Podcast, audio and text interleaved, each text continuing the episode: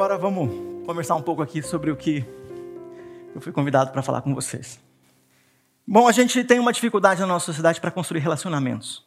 Apesar do mundo estar tá cheio de gente. O mundo está cheio de gente. Tem muita gente, mas muita gente mesmo. A gente agora em outubro chegou a, a 6,9. Muito rápido. Eu acho que não é 6,9, não, acho que é 7,9. Sabe por quê? Isso é engraçado isso, né? Será que é 6,9? Será que é 7,9?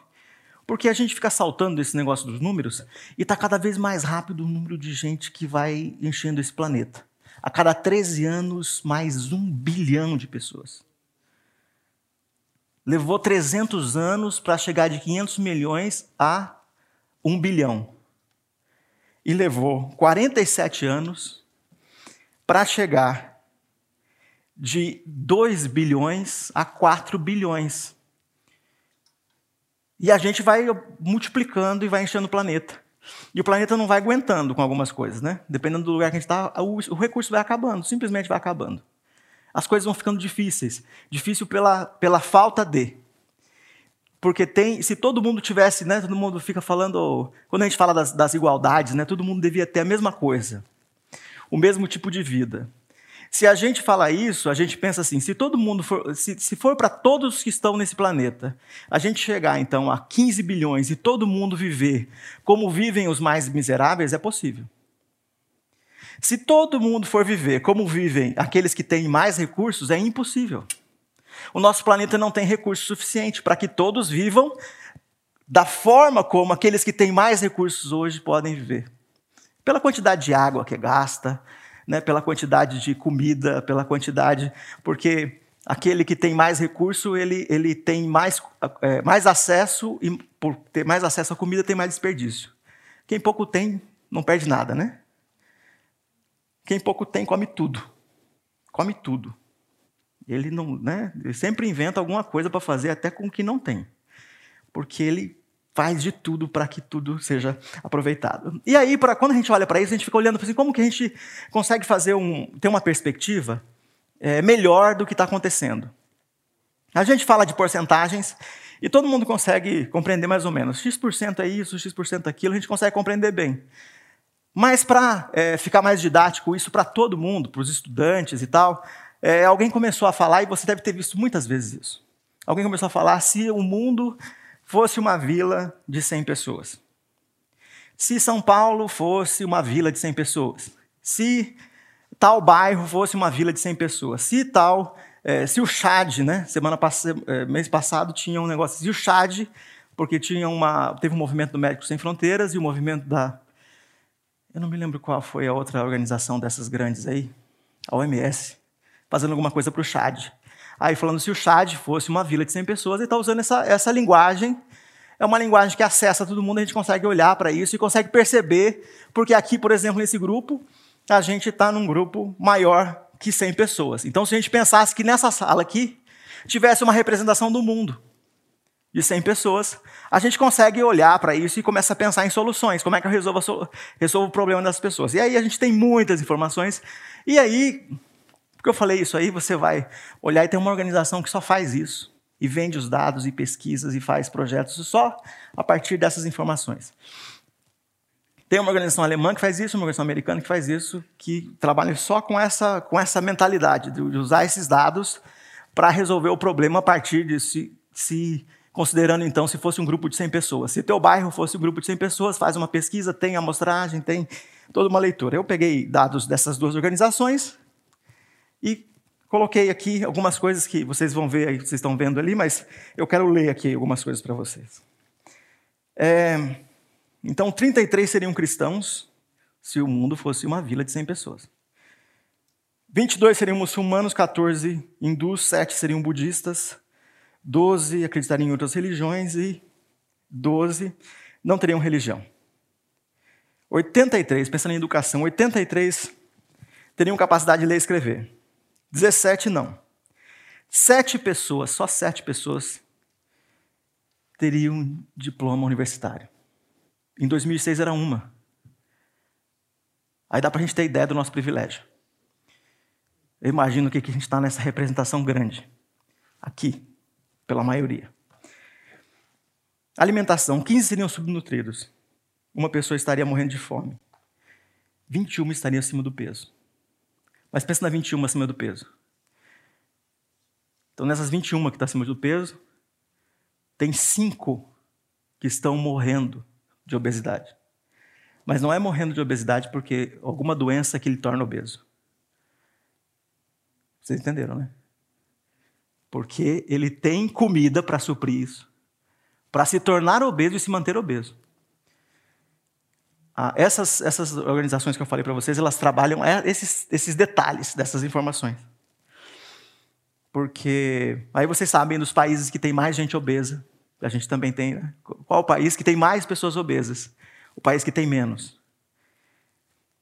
A pobreza. 48 é, é, pessoas viveriam com menos de 2 dólares por dia. Uma entre duas crianças viveriam na miséria. Eletricidade, 78 pessoas teriam acesso, 20, 22 não. E eu não sei o que aconteceu com uma aqui. Fiquei procurando, faltou, né? Não fechou a conta. É, condições é, condições é, sanitárias. Condições sanitárias. 65 teriam condições sanitárias adequadas. 19 teriam acesso sanitário em condições precárias. Aqueles buracos, sabe? Isso é condição precária. Lá no Amazonas, às vezes que a gente foi, a gente sempre, sempre um dos projetos era construir instalação adequada, né? o, o tipo de, um tipo de fossa. Mas é uma instalação precária. A gente constrói, mas ainda é precário. E 16 não teriam acesso ao banheiro. Bom, gente, juntando todos esses números, chega num, num número aqui. E para a gente pensar nisso, coloquei o seguinte número: 67% ou 67 de 100 pessoas estariam longe de Deus. Longe no sentido de que foram criados por Deus e estão longe dele, não voltaram para o Criador ainda. 67 dessas pessoas. Então tem gente que está distante de Deus. E 20% das pessoas desse mundo estão vivendo na miséria. 20% das pessoas desse mundo se a vila, 20 pessoas dessa vila de 100 pessoas, seriam aquelas pessoas que estão é, passando por uma miséria grande. E se você tem uma gota de misericórdia, esse negócio da miséria deve, de tempos em tempos, mexer com você. Mexe bastante comigo essa questão da miséria.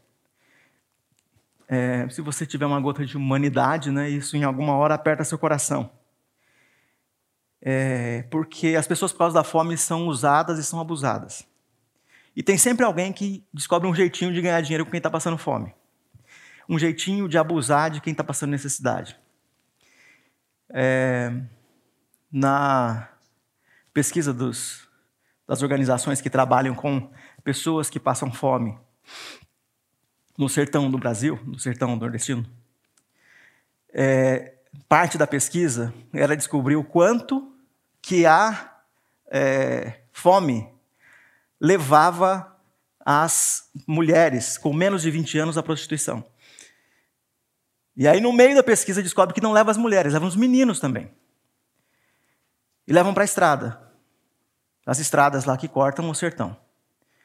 E aqueles meninos e meninas, e quem andou no sertão aqui já deve lembrar, que tem meninos e meninas com a enxadinha lá, cobrindo os buracos. Né? E quando você está passando nas estradas, eles ficam com a enxada, quando vem um carro, eles ficam puxando como quem estivesse cobrindo os buracos na estrada.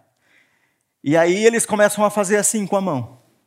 Pois tem gente que para ali e compra sexo daquelas crianças que têm 11 ou 12 anos. Então tem sempre alguém que está ganhando dinheiro com a miséria. E aí eu sempre aqui do lado de cá sem ter ido nenhuma vez para o Nordeste, ficava criando minha meu julgamento sem ver o sofrimento, né? Eu trabalhei muito tempo com cinema e televisão.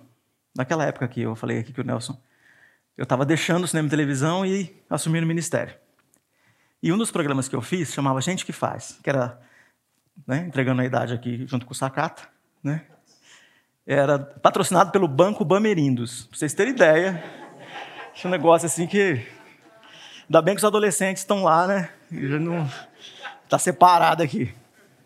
Mas esse programa me levou para gravar é, documentários pelo Brasil inteiro, para as, condições mais terríveis que você pode imaginar, mas sempre com uma pessoa pensando numa solução de transformação para aquele lugar. Então, pensando que aquilo lá plantou uma semente aqui. O Bameninos não sabe, né? Já morreu também. Mas plantou uma semente aqui no meu coração de, de ver essa transformação acontecendo. E as pessoas fazendo as transformações nos lugares mais terríveis, uma família, um grupo de pessoas que se organizavam numa cooperativa, um negócio que nascia, uma coisa para tirar as pessoas dessa miséria. E quando a gente chega lá para descobrir, aí eu vou gravar os depoimentos. Eu era técnico de som. Assistente de câmera ou técnico, ou técnico de som nessas, nessas viagens. E quando estava gravando, gente, sabe gravar um pai? Eu falava, sabe, você sabe, não, não sabe o que é. No, lógico, não tinha como a gente dar no ar disso. Você não sabe o que é você ter teu bebê que nasceu chorando de fome, tua mulher não tem leite. E você sabe que a tua menina de 12, 13 anos vai lá para a estrada e você sabe o que vai acontecer com ela.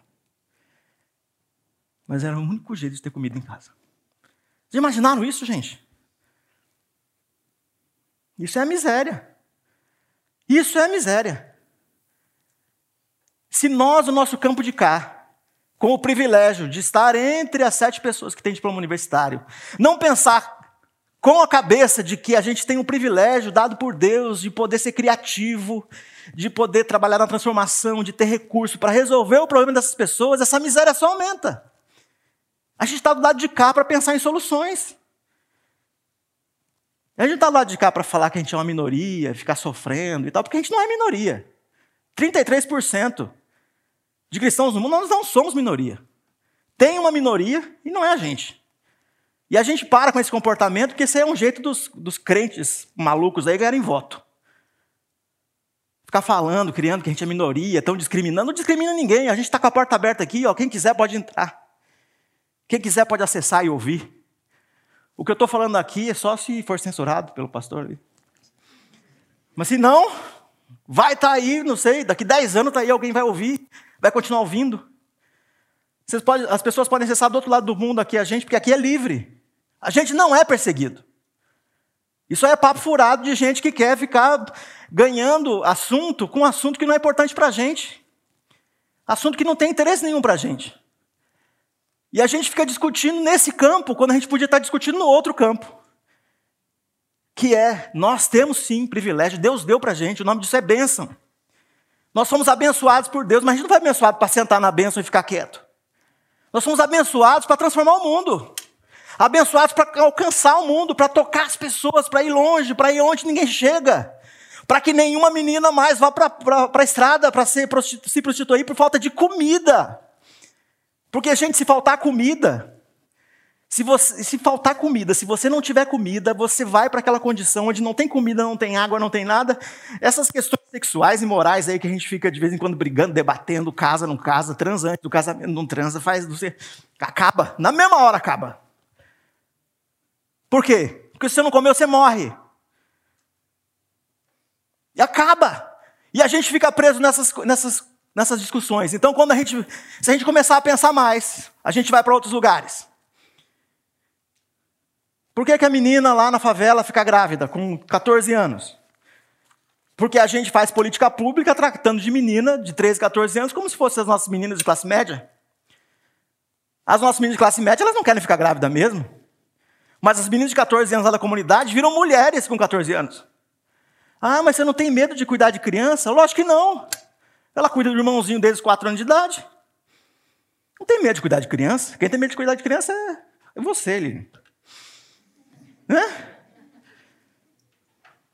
As mulheres de classe média têm 40 anos, têm medo de cuidar de criança. As meninas de 14 anos na comunidade carente têm não. Então, quando a gente vai com missão urbana trabalhar lá, a gente tem que pensar com a mente daquele lugar, e é diferente. E é diferente. Aqui em São Paulo e no Rio de Janeiro é outra favela. E aqui em Diadema é uma favela, e lá em Curitiba é outra. Gente foi trabalhar num projeto lá em Curitiba, ele chegou numa casa, eu falei, na casa aqui é na comunidade, na favela. Ele falou, mas assim, com 100 metros quadrados de terreno? Isso é uma favela? Porque favela em São Paulo a gente sabe, né? O pessoal mora em 4 metros quadrados, é. e mora 10 pessoas. Então é diferente, cada lugar tem o seu jeito e a gente tem que aprender a lidar com isso. Mas eu quero ler um texto bíblico aqui para vocês, pensando como é que a gente tem poder para lidar com isso. Se 67% das pessoas precisam ouvir o evangelho de um jeito que elas consigam responder, e 20% vivem na miséria, e necessariamente esses grupos não estão tão separados. Talvez 20% daqueles que são miseráveis também precisam ouvir, ou, ou talvez aqueles que são é, miseráveis tenham o evangelho, mas eles estão na miséria. A gente precisa lidar com tudo isso. E ainda tem que lidar com outro problema, porque é, o Alan Hirsch que escreve um livro chamado Rei Jesus. A gente tem que lidar com outro problema que está do lado de dentro. Qual é o problema que está do lado de dentro? Eu acho que você já ouviu aquela frase eu gosto de Jesus, eu só não gosto dos cristãos. Já ouviu isso? Se você não ouviu isso é porque você está muito com a turma do seu grupo célula, do seu grupo pequeno, do seu. Muito no gueto, se você não está ouvindo isso aqui. Porque é o que está acontecendo. Sabe por que está acontecendo isso? Porque a gente tende a ser mais defensor de ideologia do que de evangelho. E toda vez que a gente fica por aí querendo defender mais ideologia do que evangelho, a gente cria um problema. Porque isso afasta os nossos relacionamentos. Porque o que muda o mundo é o evangelho, não é a ideologia. Eu sei que você pode ter o teu partido predileto, o teu candidato, e você tem que votar, isso é parte da cidadania. E a gente vai usar tudo que a gente tem para fazer isso. Todo o conhecimento que a gente tem, todo o discernimento que a gente tem, a gente vai fazer isso. Agora, toda vez que você é mais ideológico do que cristão, aí tem um problemão. E você faz as pessoas dizendo isso aqui, ó. Toda vez que você entra numa briga só pelo prazer de brigar politicamente, você está errado. E como eu não sou teu pastor, eu posso falar isso aqui sem. Nem me preocupo. Você vai querer discutir, me mandar umas mensagens depois, eu aguento, pode fazer. Não problema nenhum. Não tem problema nenhum. Agora o pastor André, se ele fala um negócio, já fica mais difícil para ele depois. Mas o negócio é aqui, ó. O pro... Por que, que as pessoas gostam de Jesus, mas não gostam dos cristãos. Porque a gente confundiu o evangelho com democracia, confundiu o evangelho com direita, com esquerda, confundiu o evangelho com ditadura, com liberdade, confundiu com tudo. A ideia é que Jesus, em Cristo, no poder do Espírito Santo, a gente leva cativo aos pés de Cristo todo o argumento. Não é todo argumento é de Cristo. Mas ele misturou tudo. Não é todo candidato a Tanto é que a gente está tão confuso com isso e não usando discernimento, que os políticos pegam e usam. Usam a gente, massa de manobra. Fácil. Ele fala umas três, quatro palavras lá de Jesus e pronto. Eu fiz campanha política. Eu, eu fui um dos, da, das, das, das equipes que trabalhava para aquele marqueteiro. Ai, ai. Chamado Duda Mendonça. Eu viajei o Brasil todo também fazendo campanha política. Eu não fui para as campanhas para fora do Brasil. Mas uma das campanhas foi do parlamentarismo, por exemplo. Foi a primeira. E depois foram outras, de outros candidatos. Porque o parqueteiro não é candidato, não trabalha com um candidato que nem a gente. Ah, eu sou de direita, eu sou de esquerda. Ele não, ele trabalha com qualquer um. É, foi isso.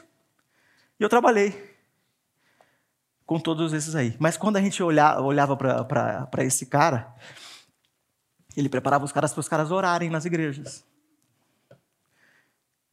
É. De manhã eu fui com um candidato, prefeito de São Paulo, que ganhou. Eu fui com ele em um centro espírita. Ele chegou lá, tomou passe e tomou banho de pipoca. E de noite ele orou, numa igreja aqui na Lins de Vasconcelos. Ele orou no culto. É. É disso que a gente tem que parar, porque toda vez que a gente está confuso com esse negócio aqui, nós estamos misturando o evangelho com os negócios. Não mistura. A mensagem do evangelho é outra coisa, a gente tem poder para. E não é para isso aí que a gente está usando. Atos, capítulo 1. A gente vai ler a partir do versículo 6. Certa vez os apóstolos estavam reunidos com Jesus. Então lhe perguntaram: É agora que o Senhor vai devolver o reino para o povo de Israel? Jesus respondeu: Não cabe a vocês saber a ocasião ou o dia que o Pai marcou com a sua própria autoridade. Porém, quando o Espírito Santo descer sobre vocês, vocês receberão poder e serão minhas testemunhas em Jerusalém, em toda a Judéia, Samaria, até os lugares mais distantes da terra. Depois de ter dito isso, Jesus foi levado para o céu diante dele. Então, uma nuvem o cobriu e eles não puderam vê-lo mais. Eles ainda estavam olhando firme para o céu enquanto Jesus subia. Quando dois homens vestidos de branco apareceram perto deles e disseram: Homens da Galileia, por que vocês estão olhando para o céu? Esse Jesus que estava com vocês e foi levado para o céu voltará do mesmo modo que vocês o viram subir. Senhor, usa a tua palavra para falar aos nossos corações. Gente, eu estou falando aqui do paradoxo cristão, que é: a gente sabe pela profecia, pelo que a palavra diz para a gente, assim, vai piorar. Mas você não trabalha para piorar. Mas a gente trabalha para melhorar.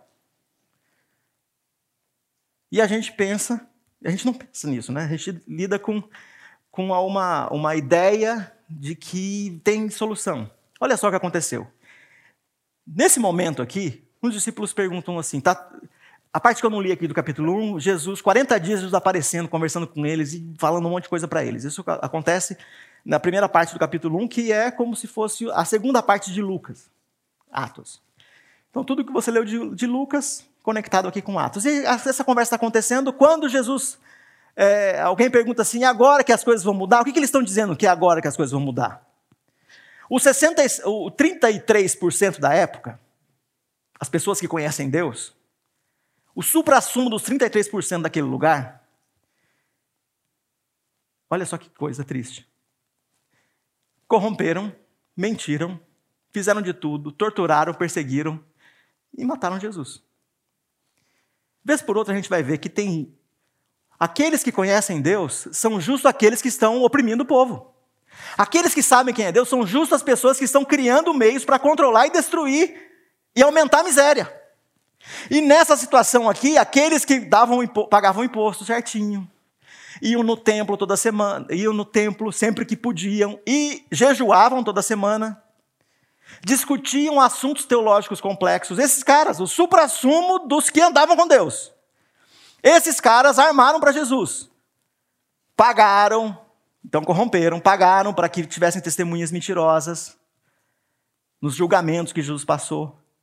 Pagaram para Judas trair Jesus, pagaram para as pessoas gritarem Barrabás ao invés de libertarem Jesus. Então o que aconteceu? Aqui a gente tem um sistema inteiro corrupto com aqueles que eram os 33%. Então, o que Alan Hirsch diz que a gente precisa, o desafio tem para o lado de dentro também. A gente precisa rejesusar aqueles que são de Jesus. É isso que ele fala. Você, o pessoal precisa dar um, uma reentrada em Jesus. O pessoal precisa entrar de novo em Jesus. Porque aqui estava acontecendo isso. O cara que, o, o supra-sumo dos 33% que eram de, de Deus daquele tempo, fizeram uma coisa dessa. Aí, quando esses caras, os discípulos falam para Jesus, Jesus, é agora que você restaura o reino de Israel? Ou é agora que você restaura todas as coisas? É agora que esse, esse negócio ruim passa? Que a corrupção acaba, que a transformação vem, que o mundo fica melhor, que a gente fica bem e que finalmente não vai ter mais corrupção, não vai ter ninguém mentindo, o poder muda, tudo fica legal.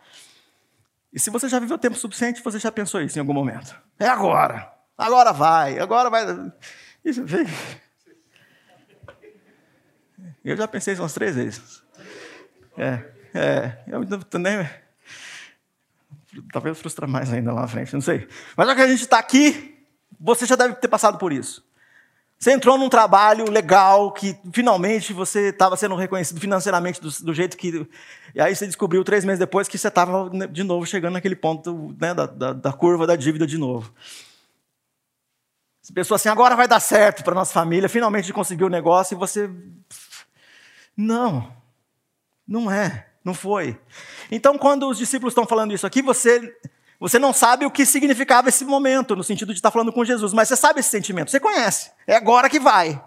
Agora acaba, agora passa, agora vai dar certo, agora vou ficar bem, agora passou. E aí, Jesus dá o discurso dele. E aí, Jesus dá a resposta. E a resposta de Jesus nessa, na hora dessa pergunta, né? Agora que tudo que é ruim vai acabar? É agora que o pessoal vai parar de, de comer refugo de açougue? Vai parar de mexer no lixo para pegar osso? É agora que isso acaba? É agora que a menina não vai mais para a estrada? É agora que o pessoal não mexe mais no lixo da, da, da, da área de restaurantes do centro da nossa cidade? É agora que isso acaba? É agora que as pessoas que vivem na rua saem? É agora que aquele lixo que está ali embaixo, ali, eu vou parar o carro aqui? É agora que as pessoas param de revirar lixo a ponto de deixar a rua cheia de lixo, assim, porque as pessoas estão procurando comida e reciclável no meio do lixo? É agora que acaba esse negócio? Quando que acaba isso? É essa agonia que as pessoas estão sentindo. Então você sente, se a miséria te tocou alguma vez, você sentiu isso. Só que a miséria que tocou eles, pode, eu estou falando, ajustando as duas misérias. Tem a miséria de não conhecer Deus, ou de conhecer Deus, mas usar o seu, o seu poder para destruir os outros. É agora que a gente para de destruir os outros e a gente tem um lugar de paz um lugar do bem, onde o amor se estabelece, é agora. Aí Jesus fala. Jesus fala que não. Não. Mas ele continua falando. Né? Eu que estou falando, não. Para vocês, é não. É agora com esse governo? Não. Acho que você já percebeu. Não. E quando vier o outro, é agora que você vai perguntar de novo. Eu vou dizer para você de novo, não.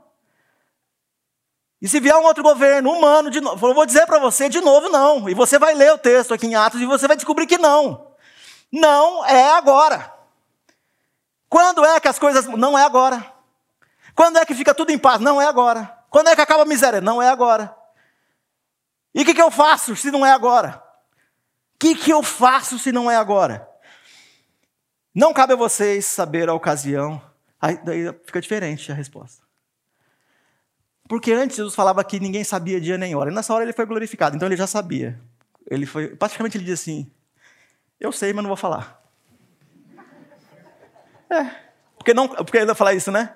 Está na linguagem bíblica, que não cabe. Eu peguei NTLH, mas ainda ficou ainda assim.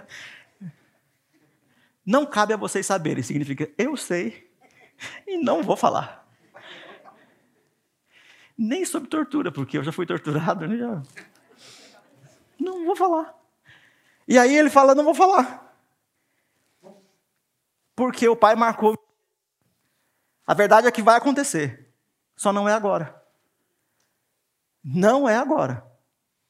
Vai acontecer, mas não é agora. Então, opa, tem esperança. Mas como é que eu lido com esse negócio? Porque eu ainda continuo aqui no meio da corrupção. E aí Jesus continua.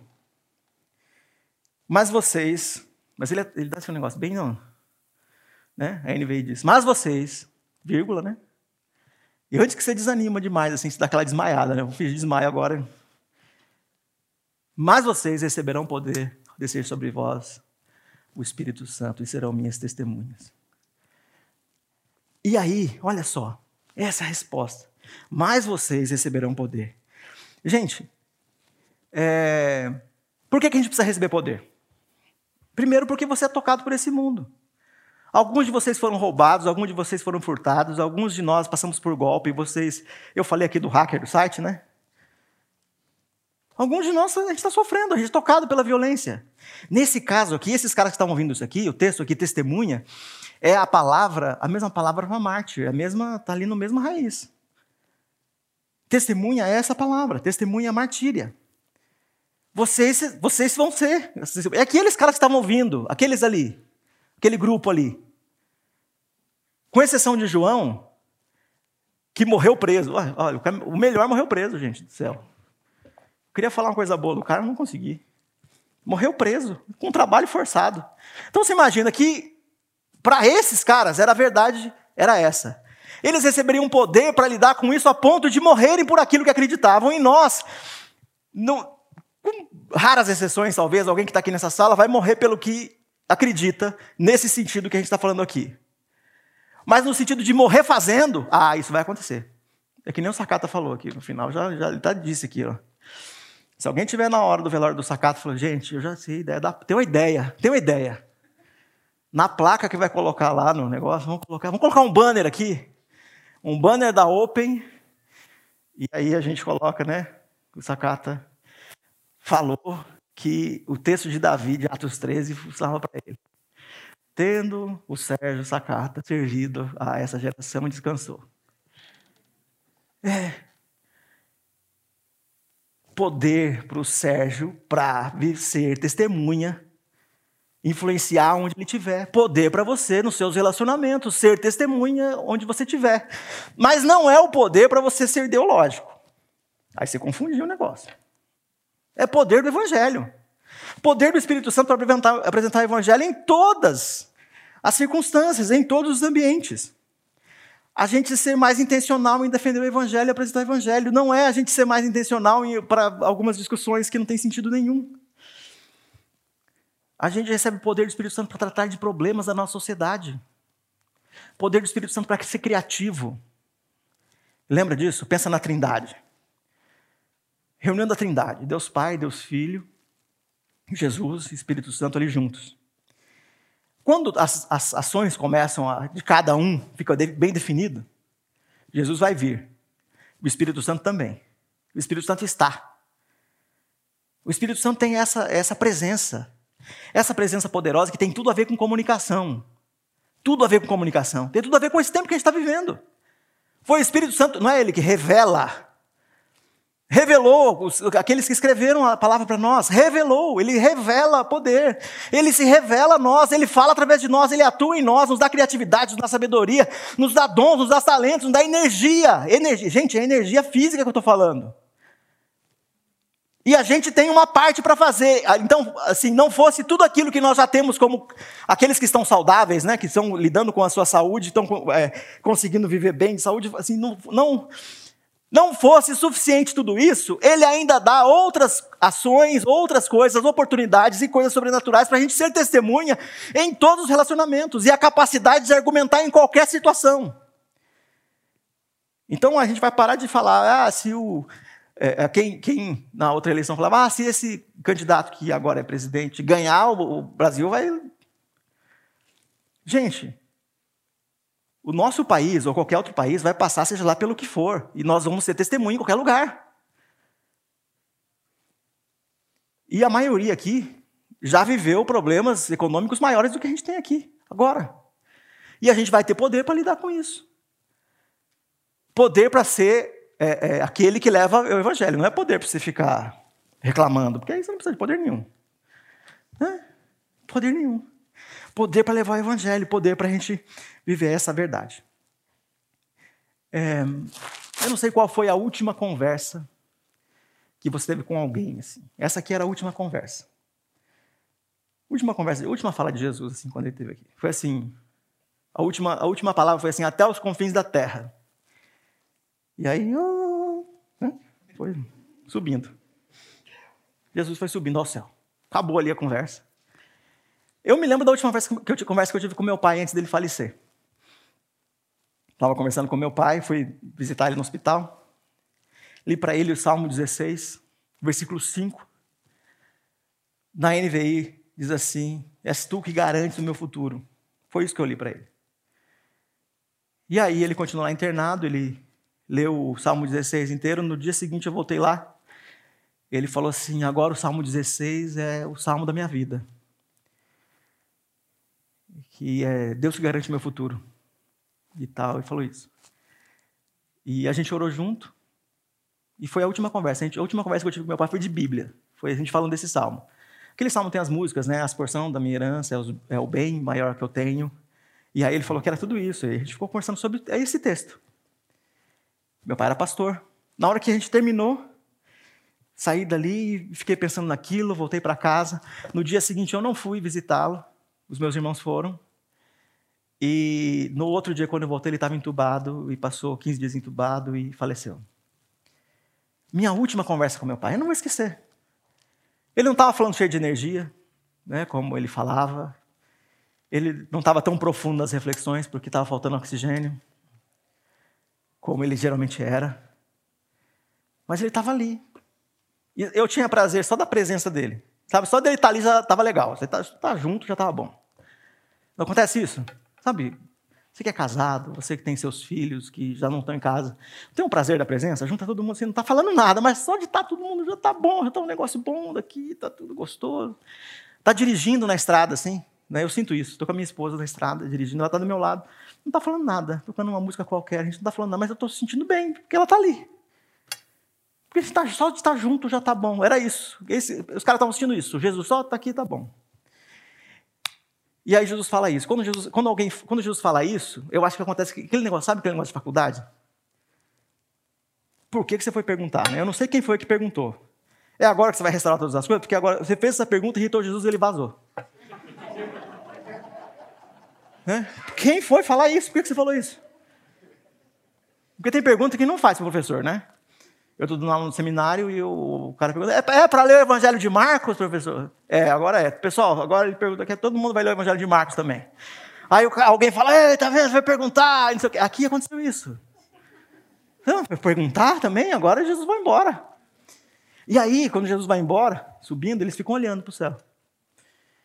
Aqui revela um negócio nosso, né? Que em muitas circunstâncias a gente fica olhando. Sabe aquele negócio que se eu pedisse agora para você assim, gente, quero chamar um voluntário aqui para frente. Tem uma estratégia para você fugir né, dessa, dessa. Você olha para um lugar fixo e, fi, e para, trava o olho. Você não, você não baixa a cabeça rápido. Se baixar a cabeça rápido, o cara que está falando pega você. Então você, você trava o olhar num lugar assim e fica olhando para nada para o cara não te ver, ele não te chamar. Você queria ficar invisível nessa hora, porque queria, né? Não queria que o cara te visse, mas parece que, não sei, né? Quando acontece o negócio, o cara traz a pessoa. E aconteceu isso. Jesus foi para o céu, eles ficaram olhando para o céu e, tipo, todo mundo perguntando no coração, e agora? E quem baixasse o olhar, pessoal falou, é, é, não, um constrangimento assim, né? Todo mundo olhando, Jesus foi e eles ficaram, né? Olhava para o lado assim, mas continuava, né? Aí aparece dois anjos. E fala assim, vá nós galileus, bora pro trampo. Bora ser testemunha. Bora viver a vida, porque Jesus, do mesmo jeito que ele subiu, vai voltar. Foi o que ele falou. Eu estou na função do, de falar aqui. Membros da CB Moema, bora testemunhar. Membros da CB Moema, bora fazer aquilo que precisa ser feito. Paulistanos, cristãos, gente de Jesus, bora fazer o que precisa ser feito. Bora testemunhar. Porque a gente é danado para ficar olhando. Vamos ver o que vai dar. Né? Pessoal do Conselho Missionário trabalhando aí para fazer uma mini conferência, vamos ver se o pessoal consegue mesmo. Pediram voluntário, vou ver. Se for boa essa conferência, o ano que vem eu vou ser voluntário. Né? Tá precisando de um líder de célula. Da outra igreja que eu vim, lá do interior, eu era líder lá, eu ministrava louvor, fazia. Vou ver o que, que vai dar aqui. Se eu vou ou não vou ser voluntário. Quero ver. Se o pessoal toca bem mesmo. Não, errou uma nota. Ou errou outra. Está trastejando. Fica ali, né? Não fica assim? E aquele que não trasteja, que não erra nota, não vem, não faz. E a gente fica assim olhando. E tem gente que fica olhando três anos, quatro anos, fica olhando. Aí um dia a pessoa aparece, né? E você descobre que ela podia fazer e ficou três anos, quatro anos olhando. Igual os discípulos, ficar olhando para o céu. Aí aparece alguém, eu estou aqui hoje nessa função, e eu tenho certeza que na sua igreja deve aparecer outras pessoas, talvez seja o líder do teu grupo pequeno, uma outra palestra que você ouviu, um familiar seu, um amigo seu, o pastor da igreja, alguém que está do seu lado e chega o dia que ele é, cumpre o papel desses homens que aparecem de branco e diz: Gente, bora ser testemunha. Chega da gente ficar olhando. Vamos obedecer. Porque de vez em quando, né, aconselhando as crianças, aconselhando os pais, o pai, a mãe vem para mim e fala assim: ah, o, o, o meu filho simplesmente ele não me ouve. Eu sei o que ela está querendo dizer. Ele ouve, mas não obedece. Não é não ouve. Não é meu filho não me ouve. É meu filho não me obedece. Era isso que ela queria dizer. Acontece com a gente também. A gente ouve, mas não obedece. Sejam minhas testemunhas. É o desafio de Jesus. Aonde? Em todo lugar. Aqui falando Jerusalém, Judéia, Samaria, até os confins da terra, gente em todo lugar, gente qualquer argumento, qualquer minoria. Ah, tem as minorias. E aí a gente de vez em quando vem esse negócio, ah, mas não pode falar vidas pretas importam. Toda vida importa. Sim, toda vida importa e as vidas pretas importam sim. A gente vai falar isso quando precisa, porque a gente vai ser testemunho para essa minoria. E se você for alguém ideológico, vai ficar com preconceito discutindo o argumento, discutindo a palavra, e você não mostra amor de Jesus e não é testemunho para ninguém. Gente que fica discutindo, argumentando com a frase, com a palavra, com coloca X, coloca G. Não, não, não, não, discute isso, gente. Deixa esse assunto para quem quer ficar discutindo. A gente quer ser testemunha de Jesus em todos os lugares, para todas as minorias, até os confins da terra. Em Samaria é um tipo de governo. E nos confins da terra é outro tipo de governo. Tem o chanceler, tem o primeiro-ministro, tem o presidente, tem o rei, tem o chá, tem o CEO.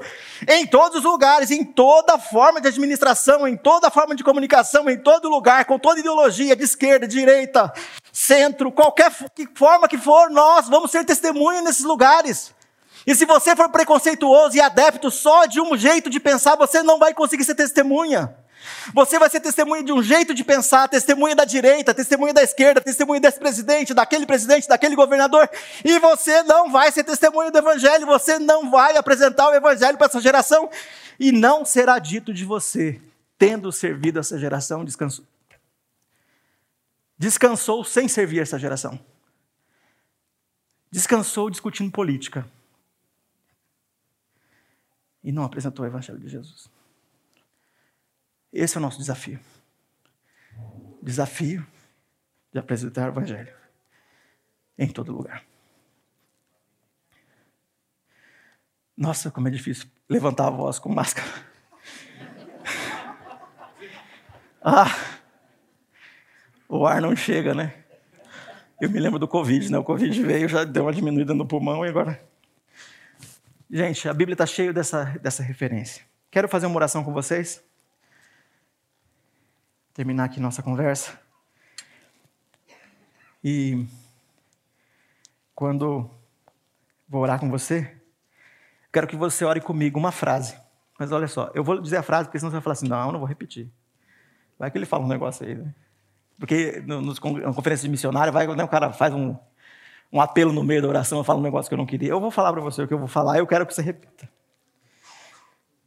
Senhor, na pressão que estou vivendo hoje, quero te honrar e aproveitar o poder que está à minha disposição. Vocês podem repetir isso comigo? Senhor, na pressão que estou vivendo hoje, quero te honrar, e aproveitar o poder que está à minha disposição. Senhor, essa é a oração da CP Moema nesse dia, nesse momento. Nós não podemos testemunhar no passado. Nós podemos nos responsabilizar pelo presente, por hoje, o dia de hoje, ser testemunha hoje. Obrigado pela tua palavra. Obrigado pelo Espírito Santo de Deus, que é poder presente em nossas vidas. Nos ajuda, Senhor, a lidar com os 20% que sofrem da miséria nesse mundo, levar o evangelho de uma forma que os 60%, 67% das pessoas que não responderam ainda ao chamado de Deus possam entender a mensagem de forma que possam responder. E nos ajuda também, Senhor, no desafio de garantir que cada um desses 33% que são de Jesus vivam a verdade do Evangelho. Nos ajuda, Senhor, em nome de Jesus. Amém. E que a frase que o pessoal anda falando por aí seja mudada. Né? Desejo que, no que depender de você, as pessoas digam assim: ainda não conheço Jesus, mas os cristãos até que são gente boa. Que Deus nos abençoe. Parabéns.